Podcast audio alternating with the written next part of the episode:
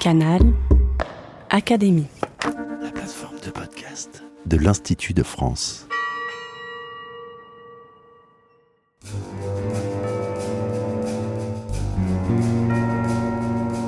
Petite histoire de science.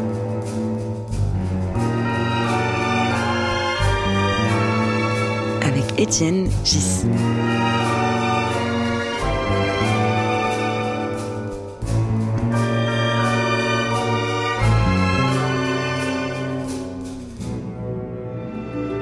Le podcast de l'Académie des sciences. Bonjour, je suis face à Fabrice Hibert. Fabrice, tu es un artiste plasticien, je crois que c'est le mot qu'il faut employer. Plasticien, c'est un mot complètement administratif des années 70 en France, Oui. qui correspond à une, un format de, de- de- de type d'artiste. Euh, et pour moi, je, je- ça me correspond pas, ça Ah. me correspond pas vraiment, parce qu'en fait, le mot plasticien, c'est un peu bizarre. Ça, ça veut pas du tout international, d'abord, surtout pas. Et puis, euh, et en fait, moi, je préfère artiste, artiste tout simplement, artiste peintre, si tu veux. Artiste, c'est bien parce que ça permet de réinventer le mot en permanence. C'est-à-dire, l'artiste, on sait pas ce que c'est. Alors que le Tu es plasticien, quand même quelqu'un qui produit des peintures. je produis aussi des peintures. Oui. D'accord. Je produis aussi des comportements, des, fabrique des situations, euh, des, des dessins beaucoup, euh, des objets aussi. Fabrice Hibert aime les arbres. On en voit d'ailleurs partout dans ses œuvres et il est ambassadeur de l'ONF. Quand je lui demandais le genre de musique qu'il écoutait, il m'a répondu qu'il n'en écoutait pas beaucoup, mais ce qu'il aimait, c'était les bruits qui l'entourent. Et comme il est entouré par une forêt qu'il a plantée lui-même, eh bien, il m'a semblé que des sons de la forêt, produits par l'ONF, pourraient être une bonne idée pour illustrer ce podcast. Que je peux ajouter que tu t'appelles H-Y-B-E-R parce que tu as supprimé un T pour une raison obscure. Hyper santé. Parce qu'à un moment donné, j'avais fait un projet pour, un, pour plein, de, plein de choses différentes. Et en fait, je joue beaucoup avec mon nom. Et j'ai toujours voulu que mon, pré- mon nom devienne un préfixe, plus qu'un mot, un nom. Et J'ai toujours essayé, de, de- d'ailleurs depuis très très vite, je mettais mon Iber avec une minuscule. Le, le- le lien avec les super... Les, les super pas les superlatifs, si, c'est ça. Ah, super, méga. En plus, je me suis amusé avec... euh, euh, j'ai enlevé le T, et parce que j'ai décidé ça en pleine santé. Tu es membre de l'Académie des Beaux-Arts, mais ce qui m'intéresse, c'est qu'on parle tous les deux de ton lien à la science et en particulier aux maths. Donc j'ai cru comprendre qu'on se connaît un petit peu. J'ai l'impression que tu, tu aimes les maths d'une manière ou d'une autre et j'aimerais comprendre cette manière. Alors commençons par le début. J'ai fait des études de maths au début, ouais. Alors c'est parce que tu étais intéressé, tu voulais être ingénieur, tu voulais faire quoi? Non, en fait, j'étais des études de maths parce que très vite, quand j'étais en gamin, j'étais euh, assez, j'étais doué pour pour ça. Je m'intéressais beaucoup à ça. J'avais un, accès facile à cette pensée-là, en fait, très très facilement. Moi, je suis né dans la campagne, euh, des parents agriculteurs, qui n'étaient pas, euh, engagés dans une que- quelconque euh, culture, tout ça, même s'ils aimaient bien l'écologie, ou plus ou moins à l'époque, ou encore la littérature du côté de ma mère. Il n'y avait pas du tout de culture générale. Et en fait, très vite, ils se sont aperçus que j'ai fait deux. J'avais un an d'avance, puis après deux ans d'avance, très vite. Et j'étais fort en maths. Voilà. Et puis, c'était naturel pour moi. J'ai découvert l'art quand j'étais au lycée. Euh, parce qu'on ne voyait pas d'art vraiment dans la campagne en Vendée, tu imagines bien. Et puis, euh, et en fait, on avait visité avec ma prof d'histoire géo, à l'époque, qui s'appelait Madame Gelé, je me souviens. On est allé visiter le musée des Salles de l'Homme, qui était un des deux seuls musées d'art contemporain qu'il y avait en France à l'époque, dans les années 60, 70. Et là, j'ai vu de l'art contemporain. Et là, j'ai dit, il y a des choses que je ne connais pas, que je vois pas dans les dictionnaires, dans les livres ou dans le- l'encyclopédie universalis ou les, livres que j'avais chez mes parents. Donc ça, c'est un univers que je connais pas du tout. Donc je voudrais en savoir plus. Et j'ai commencé à voir un peu, mais de façon, euh, tu sais, on n'était pas très informé, voilà. Et euh, je voyais, il y avait un, prof d'histoire de, de peinture et de dessin au lycée qui avait fait venir des artistes de support surface à l'époque euh, au lycée. J'avais vu des œuvres de de, de, de, de, euh, mouvement français qui s'appelle Support Surface, puis après des œuvres de Gaston Chessac, des œuvres de Victor Bronner, des œuvres de, je me souviens d'un papier plié de Sol Lewitt, des choses complètement, complètement à côté de, de tout ce que j'avais appris. Donc je me suis dit, ça, c'est des choses que je ne connais pas, je veux comprendre. Mais j'avais la même attitude en mathématiques, en fait. Quand, quand je voyais des choses qui, euh, en fait, ce qui m'intéressait, ce qui m'a toujours intéressé, euh, c'est de savoir comment les choses fonctionnaient.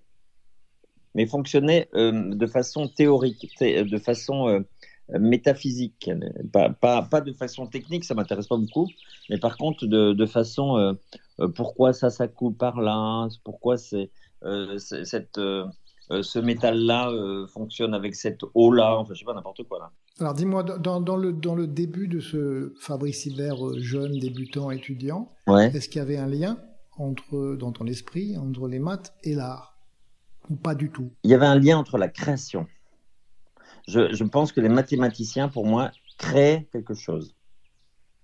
Ils créent quelque chose, tu vois, moi j'étais intéressé par le, tout ce qui allait dans l'espace, ou alors la, géo, tu vois, par exemple, j'adorais les courbes de niveau.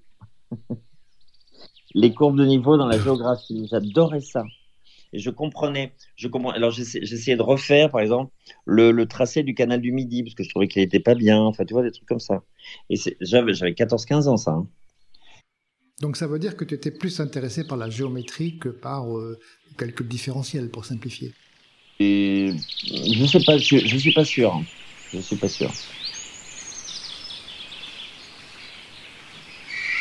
Qu'est-ce que tu as fait après? Tu as fait donc tu te dis tu te destinais à une classe prép, à une école à faire de l'aérospatiale. Aérospatiale. Alors qu'est-ce qui s'est passé? Tu as passé le concours? Tu l'as eu? J'avais passé d'abord le concours d'école des beaux arts parce que j'avais découvert là et j'ai été admis à l'école des beaux arts. J'étais à Nantes et je me suis dit très tout de suite, je me suis dit ben je pense que je vais faire de, de l'art parce que j'aurai le temps de faire des mathématiques. Si je fais des mathématiques, j'aurai pas le temps de faire de l'art. Et j'ai pas, j'ai arrêté les maths, j'ai pris des cours en plus. Après, j'ai, j'ai repris, des, j'ai repris des, j'avais toujours des bouquins et tout ça. Je regardais les choses, mais très vite, je m'en suis éloigné en fait. Mais j'avais toujours en l'esprit euh, Henri Poincaré, j'avais toujours en l'esprit euh, la topologie, j'avais toujours en, l'esprit euh, la, vitesse, les vitesses intersidérales. Enfin, tu vois le côté extraordinaire et de, de calcul de quelque chose qui était inaccessible. C'est ça. Le côté inaccessible, ça m'intéresse, voilà. Parlons de, ce qui nous intéresse tous les deux, à degrés différents. Tu as cité Henri Poincaré. Comment tu l'as rencontré? Je me souviens pas de tout exactement. Je l'ai pas rencontré. Enfin, je l'ai pas rencontré. Je l'ai lu à un moment donné à propos de. Alors, je me souviens plus très bien. J'avoue que je me souviens plus des détails. Et euh, je me souviens de de choses, de, de, de, de déformation de forme. Alors moi, ce qui, ce qui m'interpelle un peu dans, dans, tout ça, parce que tu n'es pas le seul artiste qui est un peu fasciné par les maths, ce qui m'interpelle, c'est que on peut être fasciné par quelque chose qu'on ne comprend pas en profondeur. Ben, c'est surtout ça. Mais on est, on, on, est fasciné par quelque chose et on veut, on veut on veut, on veut le comprendre, mais tu sais, tu, arrives aussi quelquefois dans les œuvres d'art. Bah, quelquefois, il y a des œuvres d'art que tu, que tu captes une fois, tu n'arrives pas à comprendre une deuxième fois. Tu vois, tu, tu comprends par exemple le, grand verre de Marcel Duchamp ou le carré noir de, de Malevich, le premier, tu, euh, jusqu'à ce qu'on le voit. Et en fait, on arrive, on, on, le capte, on le comprend, on comprend la situation, comment ça se fait, quel, quel est le positionnement intellectuel, quel, quel, est le fonctionnement même de ce le partage que, que l'artiste veut. Puis à un moment donné, on n'arrive plus du tout à le comprendre. Et j'adore ça. C'est-à-dire que tu ne comprends plus quelque chose que tu as compris. Oui, parce qu'en fait, tu, tu le captes à un moment donné. Toutes les connexions se font pour que, que ça soit très clair. Puis à un moment donné, hop, c'est plus si clair que ça. Comme si, tu vois, c'est très intéressant ça. J'aime beaucoup ça pour moi, c'est pas la même chose. Moi, j'ai l'impression que quand j'ai compris un, un, concept ou un théorème mathématique, une fois qu'il est compris, ça y est, je l'ai engrangé. C'est pas la même chose. Ah, tout à fait. C'est pas la même chose. Parce qu'en fait, tu vois, là, je parle des œuvres d'art, là. Oui. Et euh, il y a des œuvres, quand tu as une, œuvre en face, en fait, tu, n'as pas toutes les fonctions en face de toi. C'est à toi de décortiquer. Donc tu, euh, décortiques comme, lorsque tu vois un paysage. Quand tu vois un paysage, tu as le ciel, l'eau, euh, la chaleur, le vent. Et si tu prends pas en compte de tout ça, si tu sais pas lire ça, tu comprends pas le paysage. Ou tu peux voir juste l'image, tu vois. Te plaquer. Et je trouve que c'est la même chose qu'une. Donc très récemment, on a eu l'occasion de parler d'un autre mathématicien, René Thom, qui est très connecté, on peut dire, avec Poincaré. C'est vraiment le, le même esprit, on comprend les choses dans le qualitatif, etc. Et puis il y a, il y a d'autres mathématiciens, on peut dire très très différents, que ceux qui sont beaucoup plus dans la rigueur et dans la structure, comme euh, mm. ou Jean-Pierre Serre ou des gens comme ça. Est-ce que cela t'influence ou t'inspire de la même manière? Euh, Alors, je ne connais pas bien tout le monde hein, de toute façon, mais je, je, pour moi, René Tom, ça m'inspire parce que c'est euh, il y a un côté inaccessible euh, et en même temps, on sent que c'est une il y a une raison là-dedans quand même. C'est très raisonné, c'est très pensé, euh, c'est une invention en même temps, c'est un vocabulaire, c'est une poésie souvent. Et euh, Grothendieck, c'est. Euh... En fait, j'étais plongé il n'y a, pas très longtemps dans ces textes-là. Et, euh, c'est. et, euh, pour moi, c'est fascinant, c'est fascinant, c'est fascinant. Mais je connais mal, je connais beaucoup, beaucoup moins bien enfin, l'œuvre de Grothendieck. même je connais mieux ses textes à la Ce qui m'a interpellé tout à l'heure quand tu parlais de, de ce qui t'intéressait quand tu étais étudiant, c'était les lignes de niveau. Et ça, c'est typiquement euh, l'essence de ce que faisait Poincaré ou Tom. Hein, bah, le premier article de, de Tom euh, euh, s'appelle sur les, je crois que ça, sur les lignes de niveau d'une fonction sur une variété.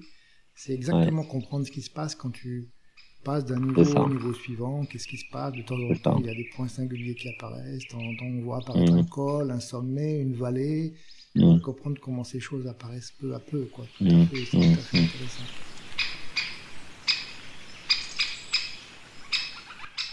Dans toutes ces, euh, ces lectures-là, à un moment donné, je me suis dit peut-être que la, la, représentation des espaces euh, à, à, une, deux, trois, quatre et un millier de dimensions, en fait, c'est des espaces aussi qui sont de, de l'ordre du vivant.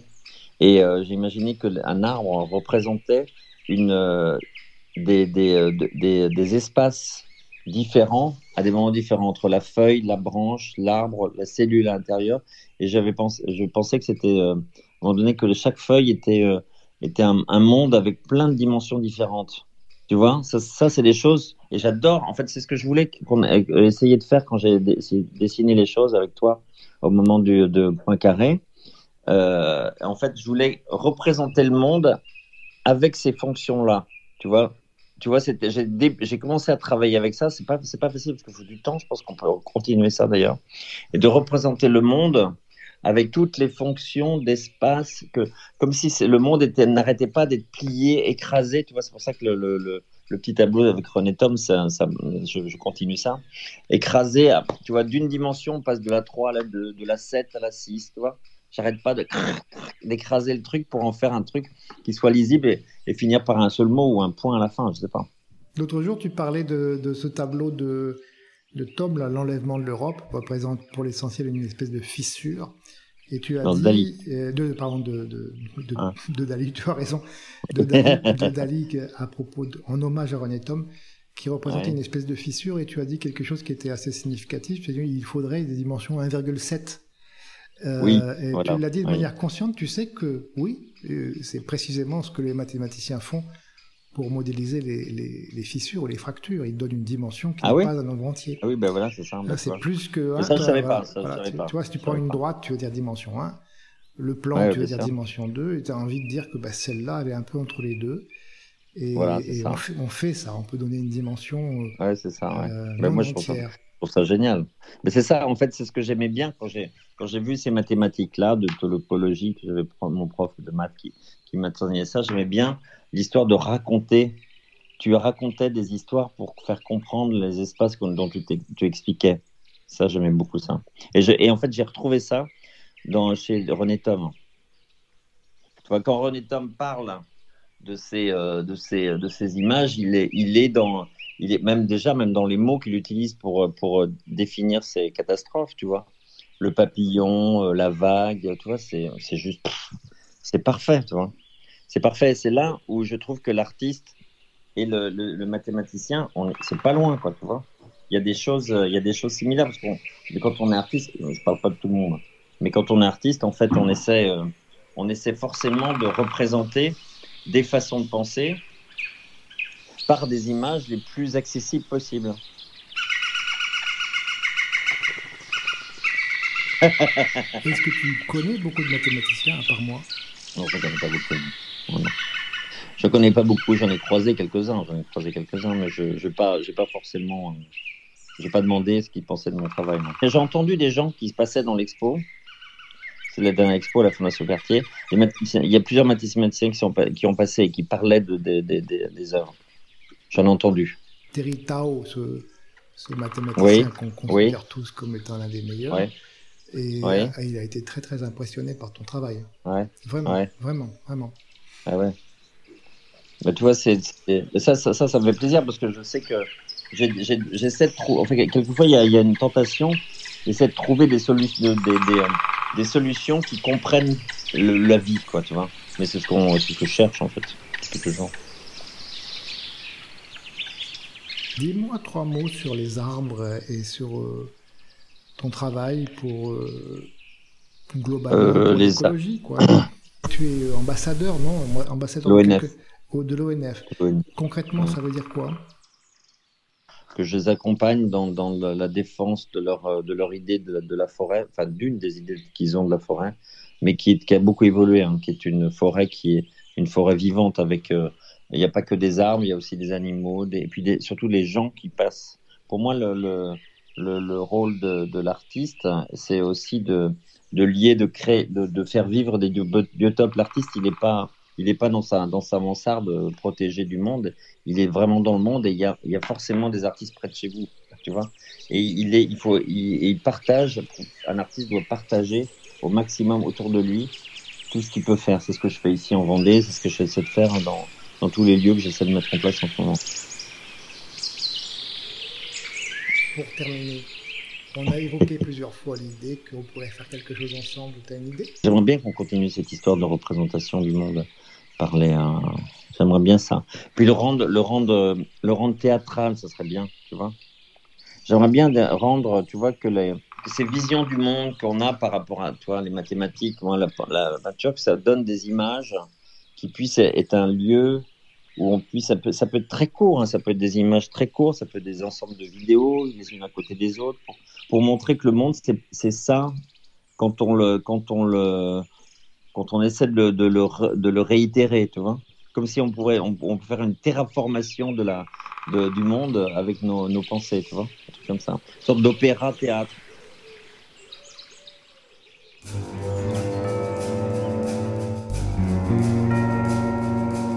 Petite histoire de science.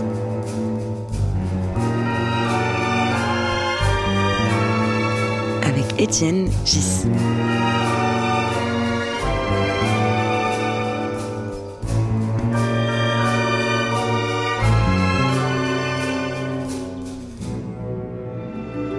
Le podcast de l'Académie des sciences.